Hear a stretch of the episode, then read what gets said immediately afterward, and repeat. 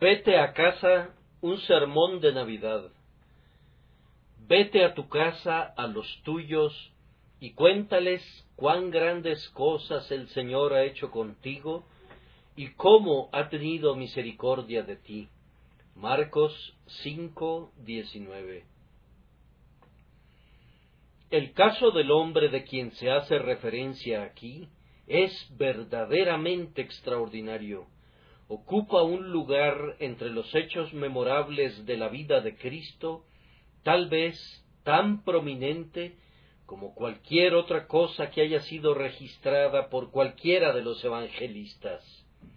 Este pobre desventurado, poseído por una legión de espíritus inmundos, había sido llevado a una condición peor que la locura.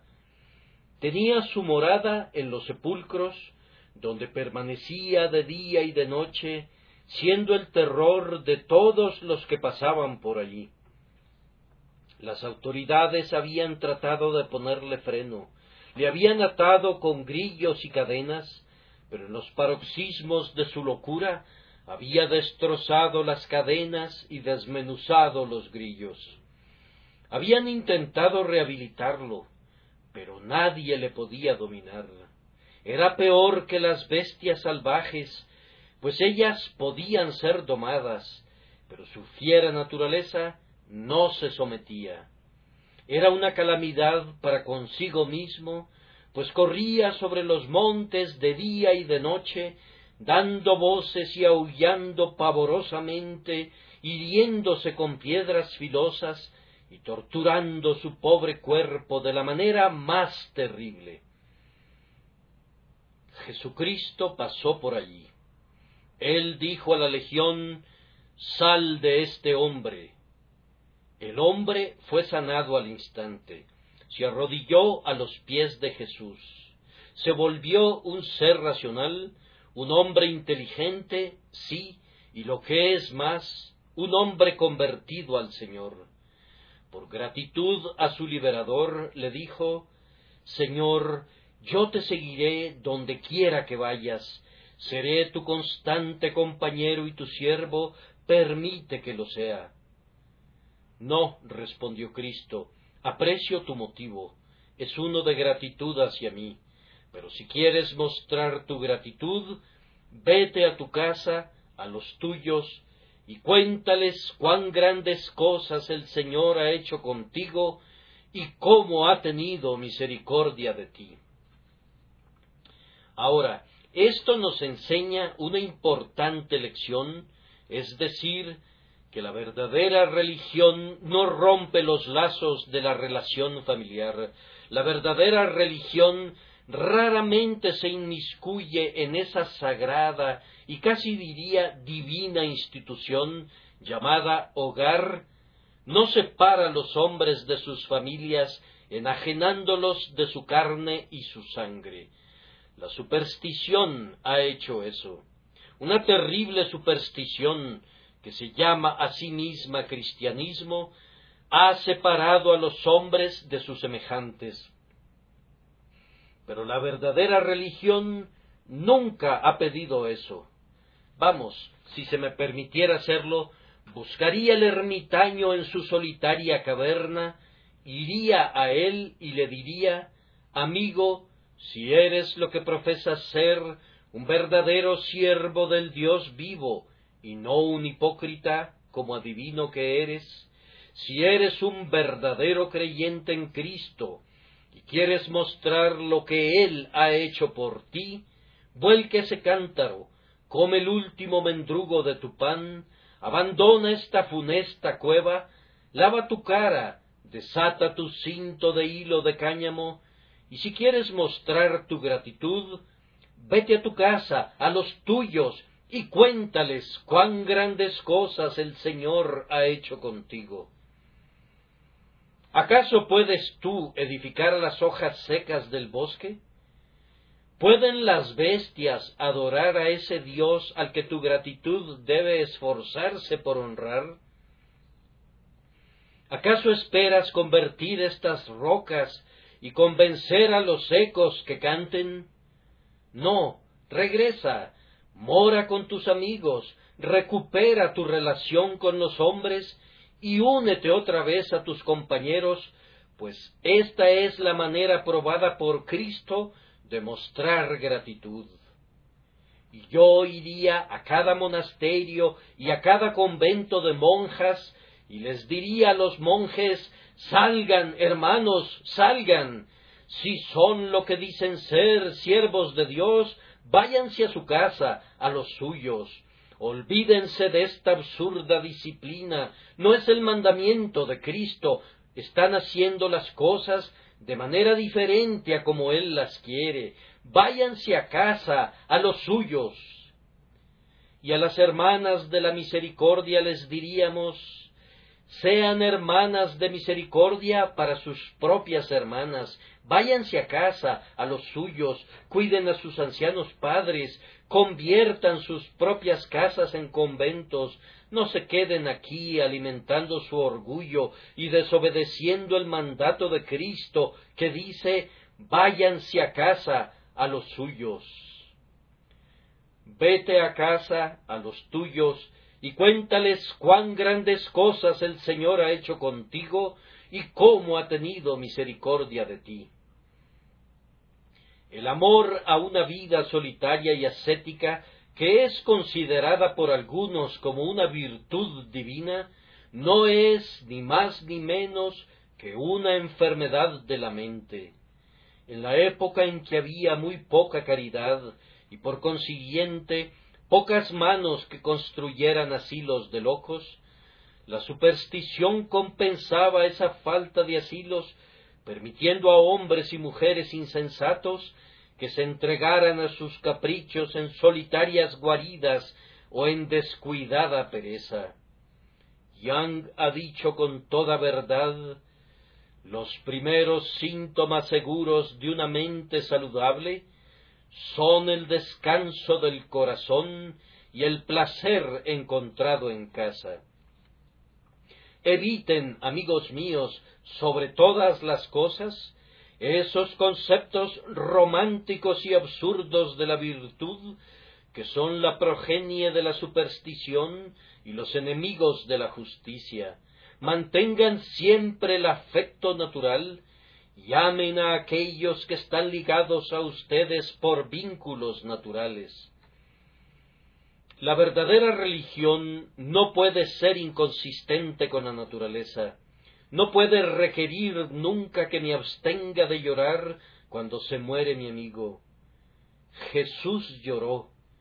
No puede negarme el privilegio de una sonrisa cuando la providencia me mira de manera favorable pues una vez, en aquella misma hora, Jesús se regocijó en el Espíritu y dijo, Yo te alabo, oh Padre. No conduce al hombre a decir a su padre y a su madre, Ya no soy más su hijo.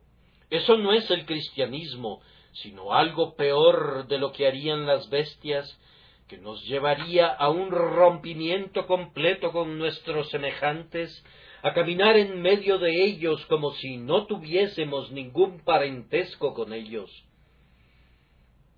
A todos los que opinan que una vida solitaria debe ser una vida de piedad, yo les diría, es el más grande engaño.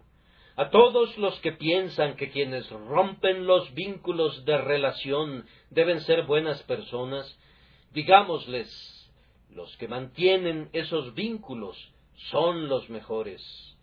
El cristianismo hace al esposo un mejor esposo y a la esposa una mejor esposa de lo que antes eran. No me libera de mis deberes como hijo, me hace un mejor hijo y a mis padres los hace mejores padres.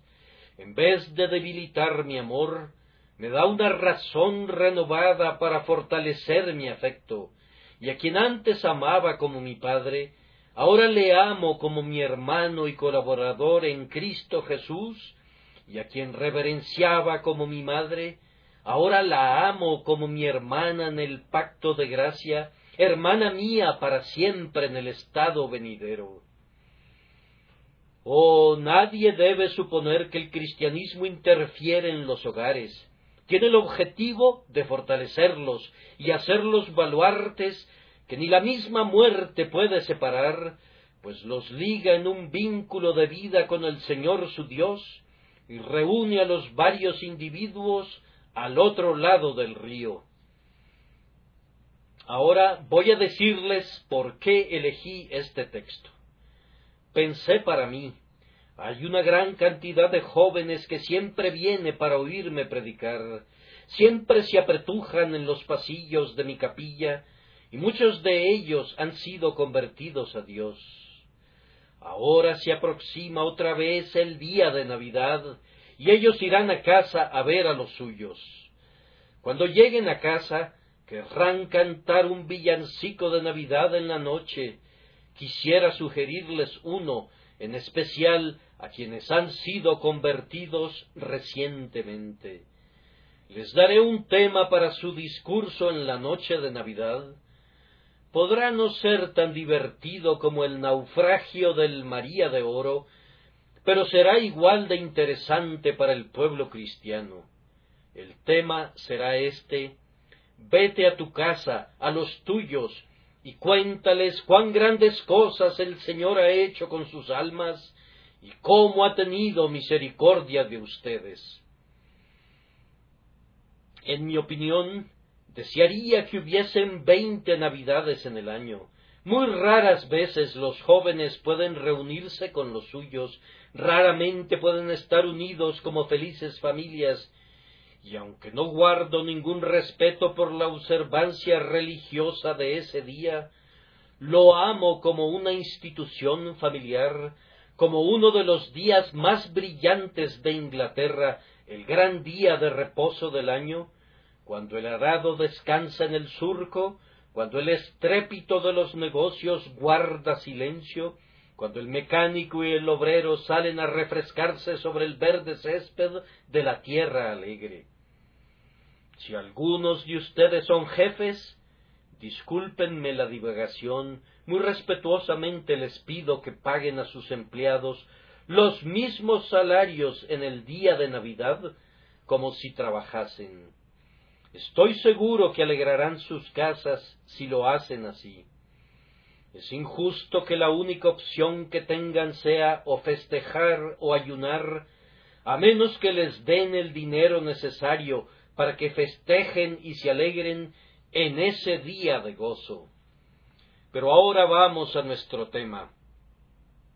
Vamos a casa para ver a los nuestros, y esta es la historia que algunos de nosotros tenemos que contar.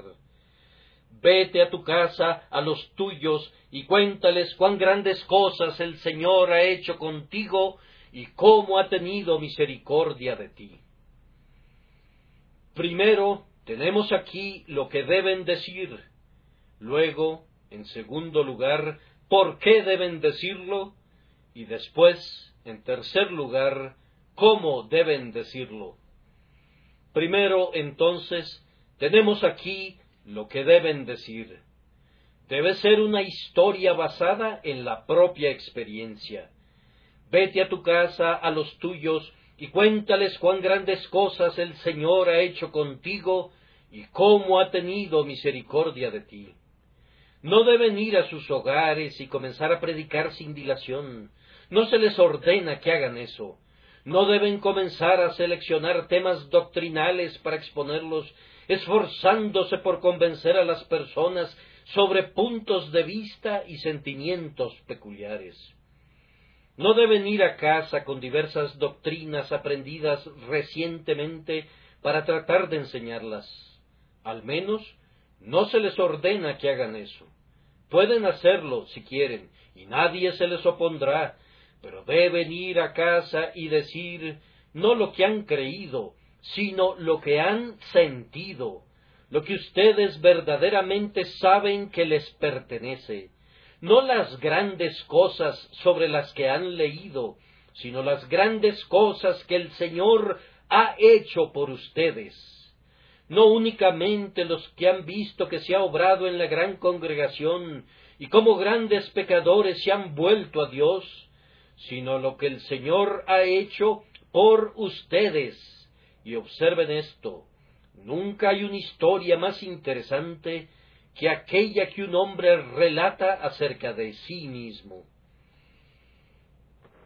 La balada del viejo marinero genera mucho de su interés, porque el hombre que la contó era, él mismo, un marinero. Ese hombre, cuyo dedo era huesudo como el dedo de la muerte, se sentó y comenzó a relatar la lúgubre historia del barco en alta mar, en medio de una gran calma, cuando cosas viscosas en verdad arrastraban sus patas en, el brillante mar. El invitado de la boda estaba muy quieto, escuchando atentamente, pues el viejo era en sí mismo una historia. Siempre se genera un gran interés por una narrativa personal. Virgilio, el poeta, sabía esto y por ello, sabiamente, hace que Eneas relate su propia historia y hace que la comience diciendo en lo que yo mismo tuve gran participación. Entonces, si quieren interesar a sus amigos, cuéntenles lo que ustedes mismos sintieron. Cuéntenles cómo ustedes fueron una vez abandonados pecadores perdidos, cómo el Señor los encontró, cómo doblaron sus rodillas y derramaron su alma delante de Dios, y cómo al final saltaron de gozo, pues estaban seguros que le oyeron decir interiormente Yo, yo soy el que borro tus rebeliones por amor de mí mismo.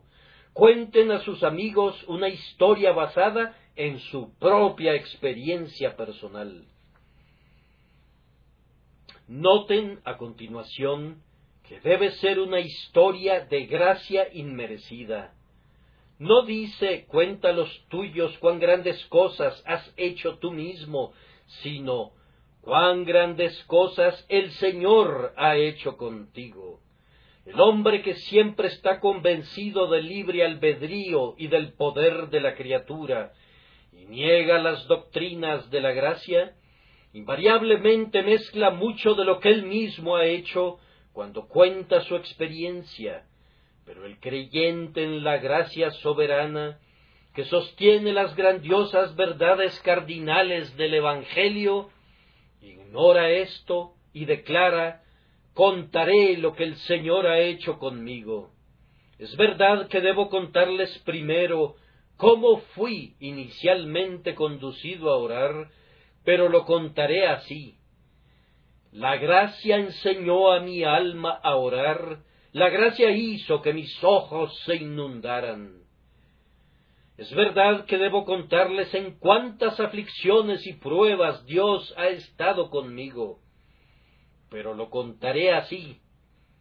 La gracia me ha guardado hasta este día y no me abandonará no cuenta nada acerca de sus propias acciones o decisiones u oraciones o búsquedas, sino que todo lo atribuye al amor y a la gracia del grandioso Dios que mira con amor a los pecadores y los convierte en sus hijos y herederos de la vida eterna.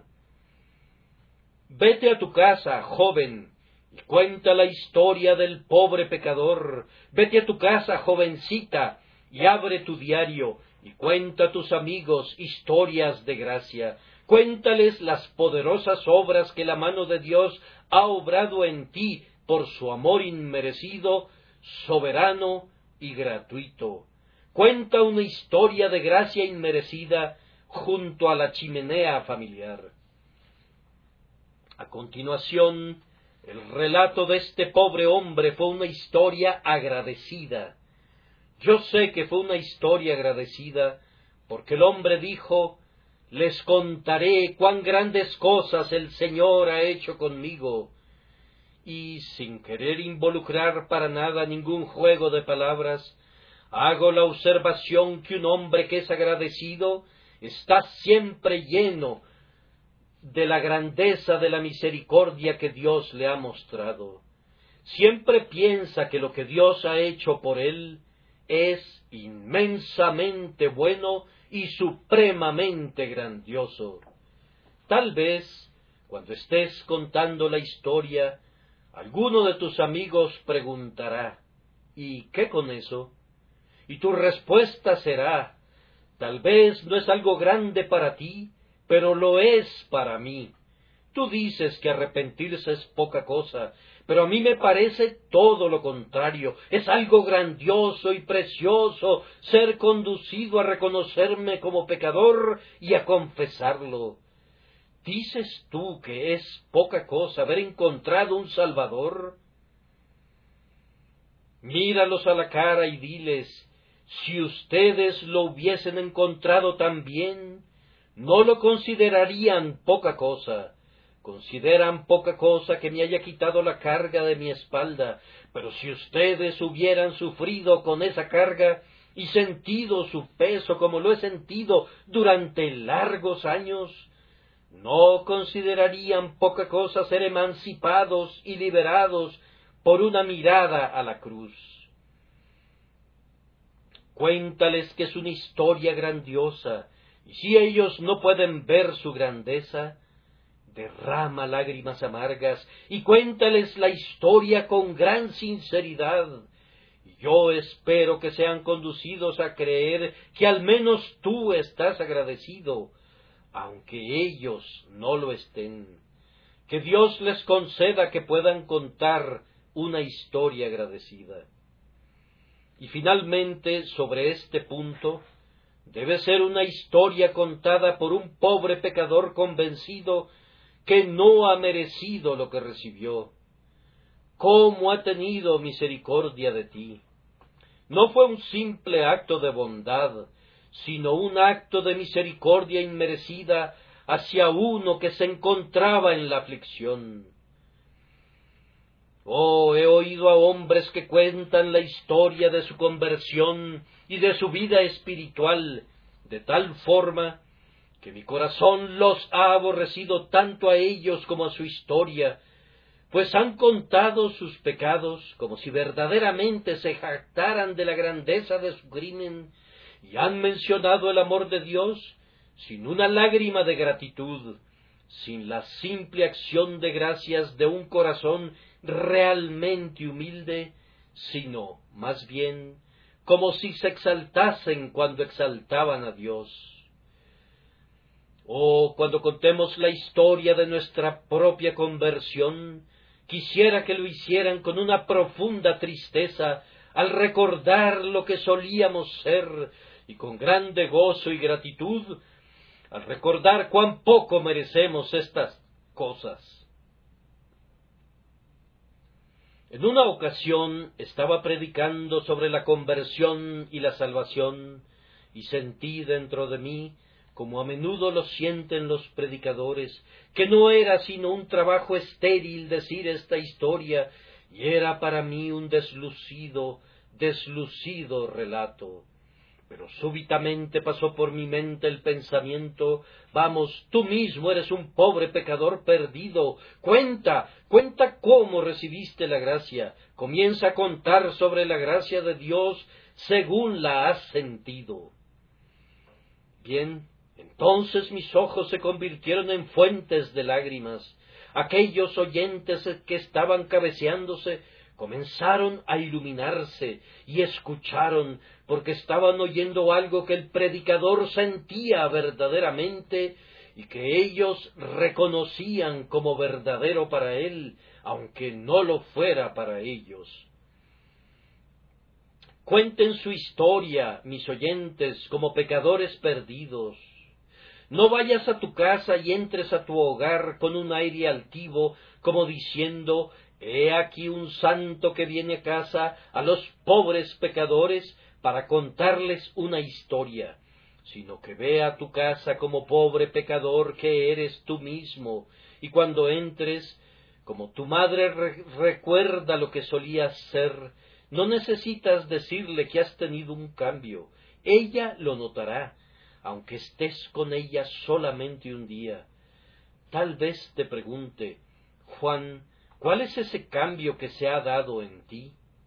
Y si es una madre piadosa, comenzarás a contarle la historia y yo sé, y aunque sea su nombre, no te, no te avergonzarás que te lo diga, que te rodeará tu cuello con sus brazos y te dará un beso como no lo hizo nunca antes, pues eres su hijo que ha nacido dos veces, su hijo del que ya no se apartará jamás, aunque la misma muerte los divida por un breve instante. Vete a tu casa, a los tuyos, y cuéntales cuán grandes cosas el Señor ha hecho contigo y cómo ha tenido misericordia de ti. Pero ahora, en segundo lugar, ¿por qué debemos contar esta historia? Pues oigo a muchos miembros de mi congregación que dicen, Señor, yo podría contar esta historia a cualquier persona, menos a mis propios familiares podría venir a su sacristía para contarle algo de lo que he probado y experimentado de la palabra de Dios, pero no podría contárselo a, mi padre, ni a mi madre, ni a mis hermanos, ni a mis hermanas. Bien, entonces trataré de argumentar con ustedes para inducirles a que lo hagan, para que pueda enviarlos a casa en este día de Navidad y que sean misioneros en sus respectivas localidades y verdaderos predicadores, aunque no lo sean de nombre. Queridos amigos, por favor cuenten esta historia cuando vayan a casa. En primer lugar, háganlo por su Señor. Oh, yo sé que le aman, estoy seguro que le aman, si tienen la prueba de que Él les amó no podrán pensar nunca en Getsemaní y en su sudor sangriento, en Gabata y en la espalda lacerada de Cristo, flagelada por el látigo. No podrán pensar nunca en el Calvario y en sus manos y pies traspasados sin amarle. Y utilizo un argumento muy poderoso cuando les digo, por su amado Señor que les amó tanto, que vayan a casa y lo cuenten. ¿Qué? ¿Acaso piensan que podemos recibir tanto y no contarlo? Cuando hacemos algo por nuestros hijos, no se esperan mucho tiempo para contarlo a todo el mundo. Fulano de tal me dio un regalo y me hizo tal y tal favor. Y deberían los hijos de Dios ser remisos en declarar cómo fueron salvados cuando sus pies se apresuraban al infierno, y cómo la misericordia redentora los arrebató como tizones del fuego? Joven, ¿amas a Jesús? Te pregunto entonces, ¿te rehusarás a contar la historia de su amor por ti? ¿Se quedarán callados tus labios cuando su honor está comprometido? ¿Acaso no contarás, doquiera que vayas, que Dios te amó y murió por ti? Se nos informa que este pobre hombre se fue y comenzó a publicar en Decápolis cuán grandes cosas había hecho Jesús con él, y todos se maravillaban. Lo mismo debes hacer tú. Si Cristo ha hecho mucho por ti, no puedes evitarlo, debes contarlo. Mi estimado amigo, el señor Onken, un ministro en Alemania, nos contó el pasado lunes por la noche que tan pronto él fue convertido, el primer impulso de su alma recién nacida fue hacer el bien a otros. ¿Y dónde debería realizarlo? Pensó que debería ir a Alemania. Era su tierra natal y el mandamiento era vete a tu casa, a los tuyos y cuéntales. No había entonces un solo bautista en toda Alemania, ni nadie con quien tuviese afinidad, pues los luteranos se habían desviado de la fe de Lutero y se habían apartado de la verdad de Dios. Pero fue allí y predicó, y ahora cuenta con setenta u ochenta iglesias establecidas en el continente europeo. ¿Qué lo condujo a hacerlo? Nada sino el amor a su Señor, que hizo tanto por él, le motivó a ir y contar a sus semejantes la maravillosa historia de la bondad divina. Pero a continuación pregunto, ¿son piadosos sus amigos? Entonces vayan a casa y cuéntenles para alegrar sus corazones.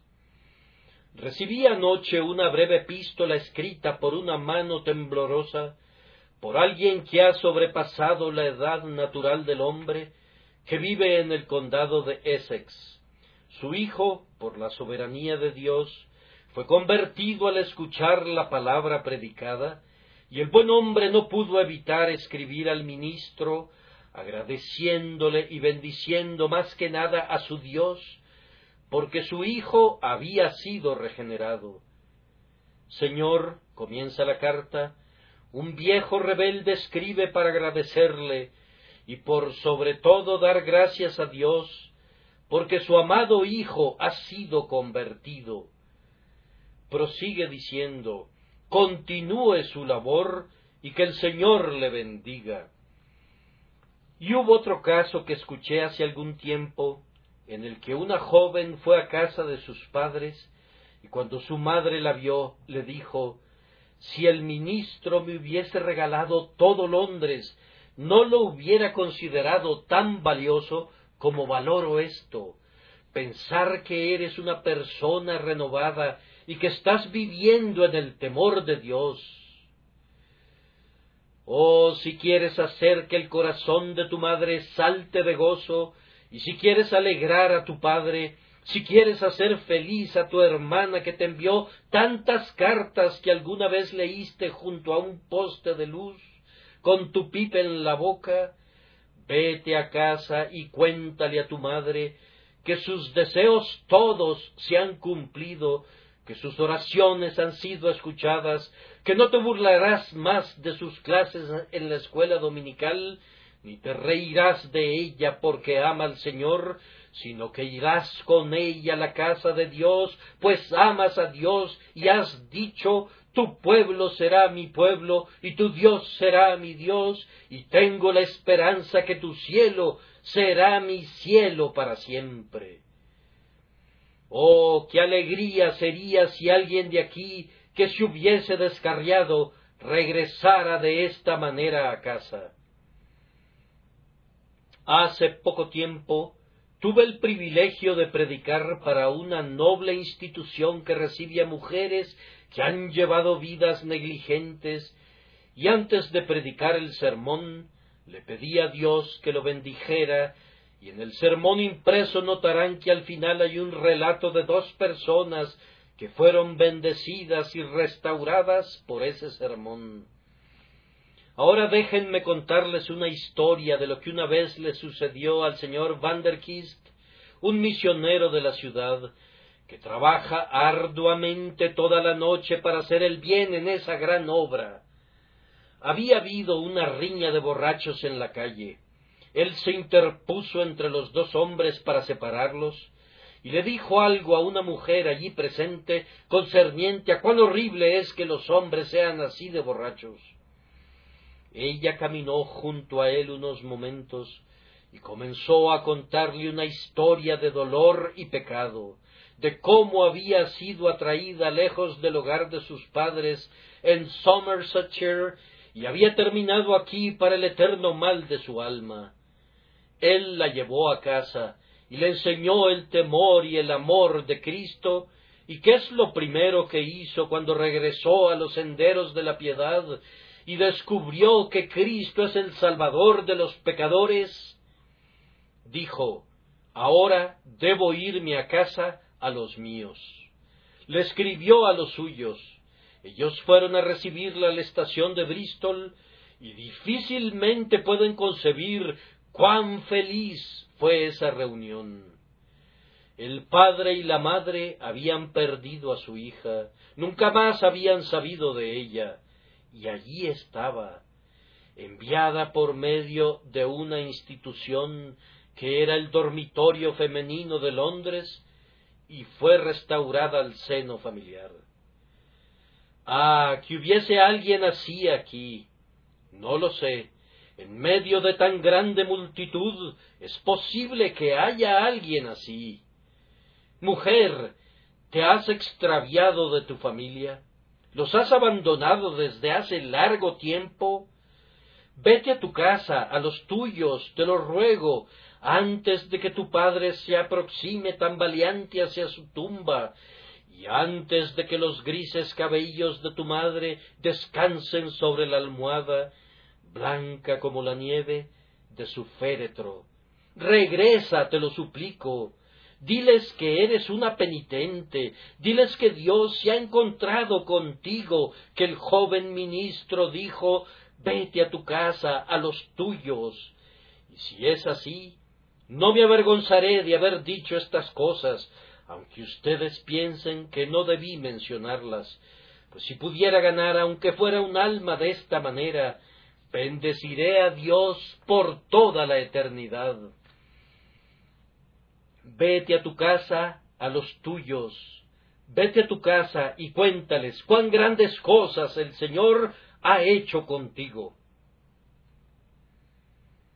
¿Acaso no pueden imaginar la escena cuando el pobre endemoniado mencionado en mi texto regresó a casa? Él había sido un loco de remate, y cuando llegó y tocó a la puerta, imaginen ver a sus amigos comentando los unos a los otros en medio del terror. Oh, allí viene otra vez, y a la madre subiendo las escaleras a toda velocidad y poniendo llave a todas las puertas, porque su hijo, que estaba perdidamente loco, había regresado. Y los pequeñitos gritando porque sabían lo que había hecho antes, cómo sería con piedras porque estaba poseído de los demonios. Y podrán imaginarse el gozo cuando el hombre dijo Madre, Jesucristo me ha sanado, déjame entrar, ahora ya no soy un lunático.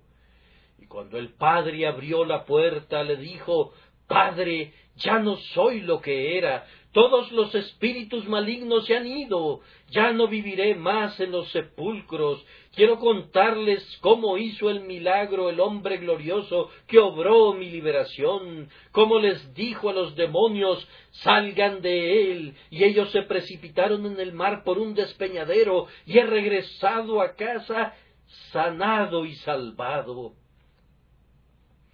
Oh, si alguien así poseído del pecado, estuviese aquí hoy y fuere a casa a los suyos para contarles de su liberación, me parece que la escena sería muy semejante. Una vez más, queridos amigos, me parece que alguien podría decir Ah, Señor, quisiera poder ir a casa y que los míos fueran piadosos pero cuando voy a casa, voy al peor de los lugares, pues los míos están en medio de quienes nunca conocieron a Dios y, por consiguiente, nunca oraron por mí y nunca me enseñaron nada concerniente al cielo. Bien, joven amigo, vete a tu casa, a los tuyos, aunque sean tan malos, son los tuyos algunas veces me reúno con jóvenes que quieren ser miembros de la Iglesia. Cuando les pregunto acerca de su padre, me responden, Oh Señor, me he separado de mi padre. Entonces yo les digo, joven, debes ir y ver a tu padre antes de que yo trate algo contigo. Si sientes antipatía por tu padre y por tu madre, yo no te recibiré en la iglesia aunque sean muy malos, son tus padres. Vete a tu casa con ellos y cuéntales, no para alegrarlos, pues muy probablemente estén enojados contigo, pero cuéntales para la salvación de sus almas. Yo espero que cuando estés contando la historia de lo que Dios hizo por ti, sean conducidos por el Espíritu a anhelar la misma misericordia para ellos pero te daré un consejo. No cuentes esta historia a tus amigos impíos cuando estén todos reunidos, pues se reirán de ti. Tómalos uno a uno cuando te puedas reunir con cada uno a solas y comienza a contarles la historia y te oirán seriamente. Había una vez una dama muy piadosa que tenía una casa de huéspedes para jóvenes Todos los jóvenes eran muy alegres y frívolos, y ella quería comentarles algo concerniente a la religión.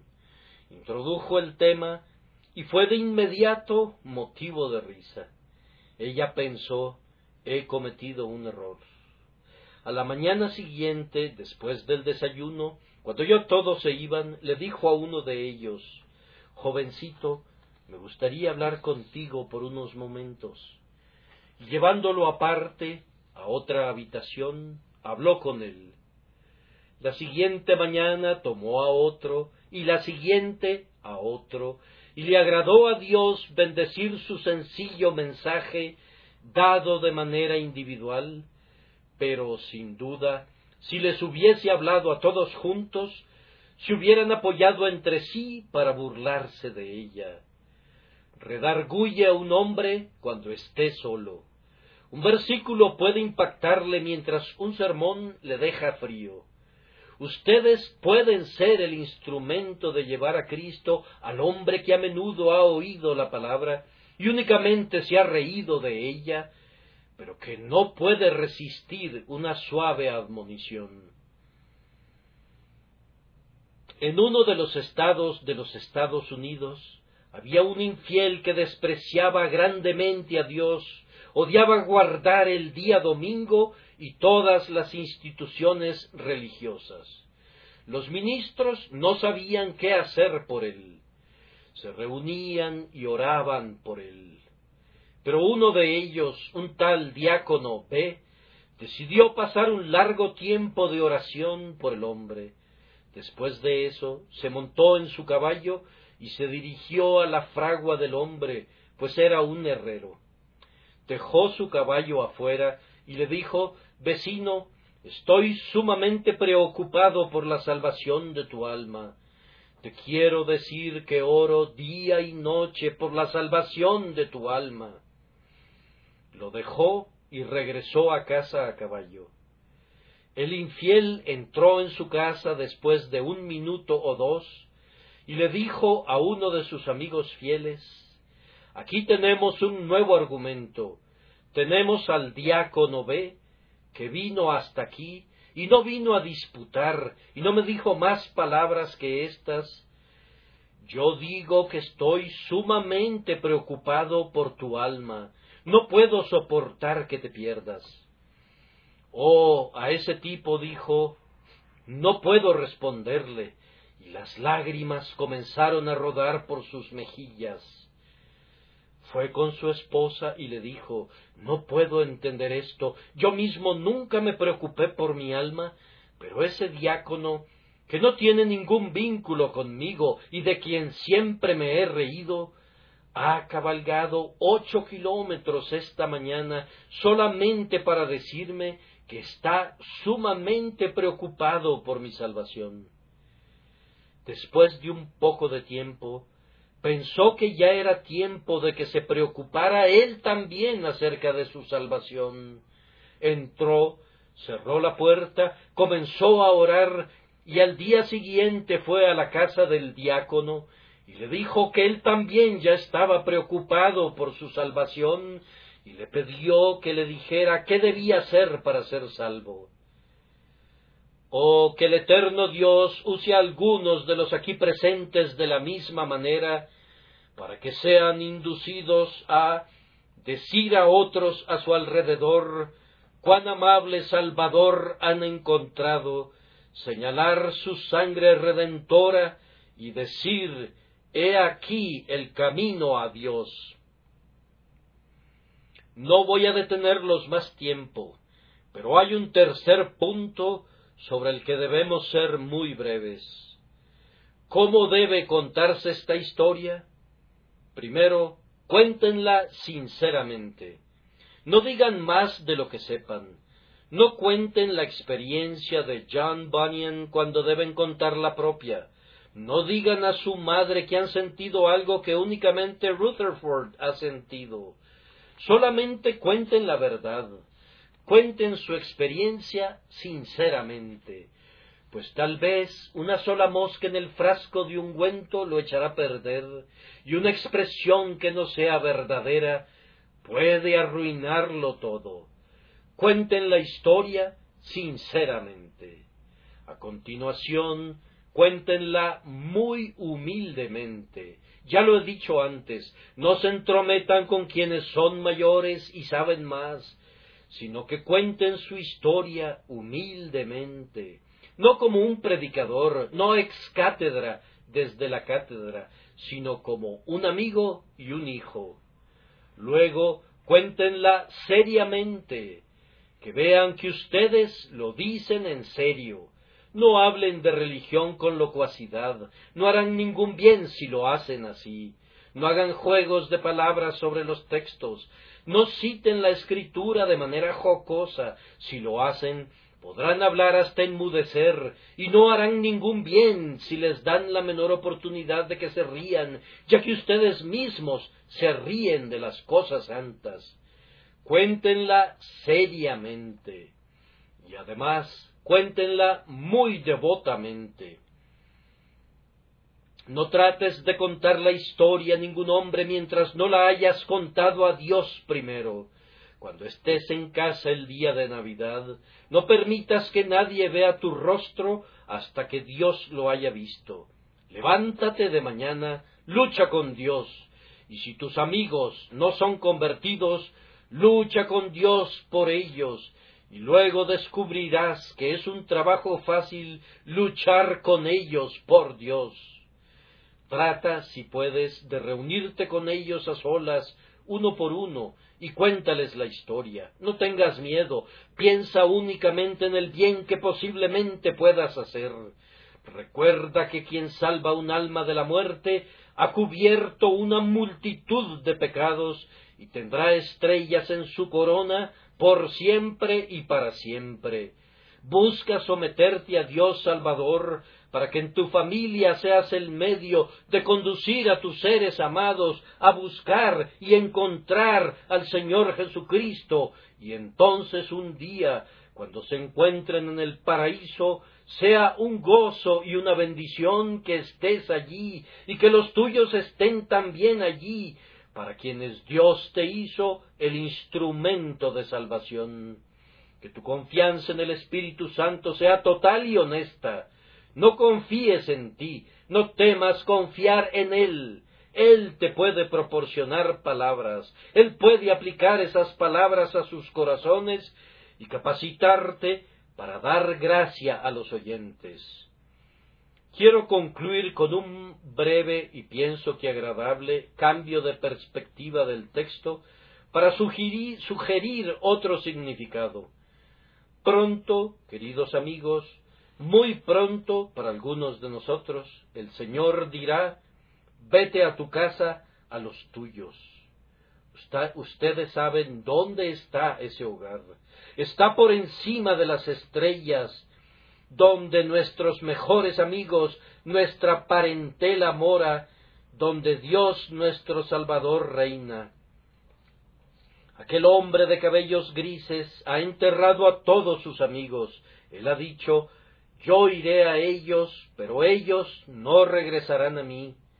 Pronto su Señor le dirá, te has quedado lo suficiente aquí en este valle de lágrimas, vete a tu casa, a los tuyos.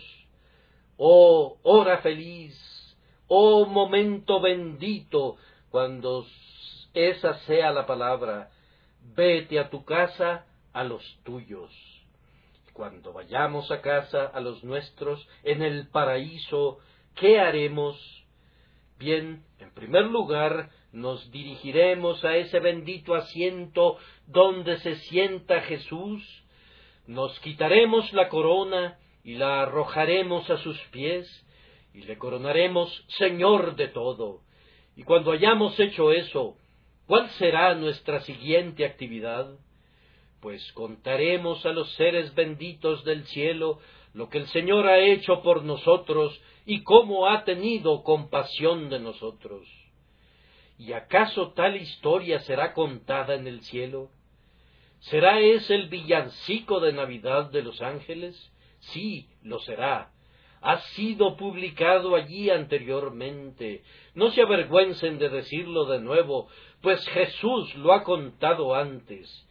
Y al llegar a casa reúne a sus amigos y vecinos diciéndoles Gozaos conmigo, porque he encontrado mi oveja que se había perdido. Y tú, pobre oveja, cuando seas encontrada, ¿no contarás cómo te buscó tu pastor y cómo te encontró? ¿Acaso no te sentarás en las fértiles praderas del cielo y contarás la historia de tu propia redención? ¿No hablarás con tus hermanos y con tus hermanas para contarles cómo Dios te amó y cómo te ha traído aquí? Tal vez digas, será una historia muy breve. Ah, lo sería si la escribieras ahora.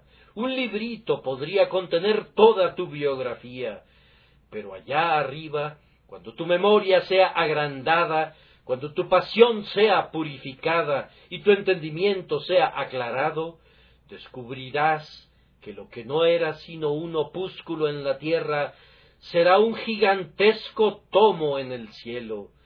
Contarás una larga historia allí sobre la gracia que sostiene, que restringe y que constriñe, y pienso que harás una pausa para dejar que otro cuente su historia, y luego otro, y después otro, y al fin, después que hayas estado en el cielo mil años, prorrumpirás en exclamaciones, oh santos, tengo algo más que decir. Otra vez contarán sus historias y otra vez los interrumpirás con, oh amados, he pensado en otro caso de la misericordia salvadora de Dios. Y así proseguirás, dándoles temas para himnos, encontrándoles el material para la trama y lurdimbre de sonetos celestiales. Vete a tu casa, dirá él pronto, vete a tu casa a los tuyos y cuéntales cuán grandes cosas el Señor ha hecho contigo y cómo ha tenido misericordia de ti. Espera un momento, espera lo que Él quiera, y pronto serás reunido en la tierra del más allá, en el hogar de los benditos, donde la felicidad sin fin será tu porción. Que Dios nos conceda una bendición por su nombre.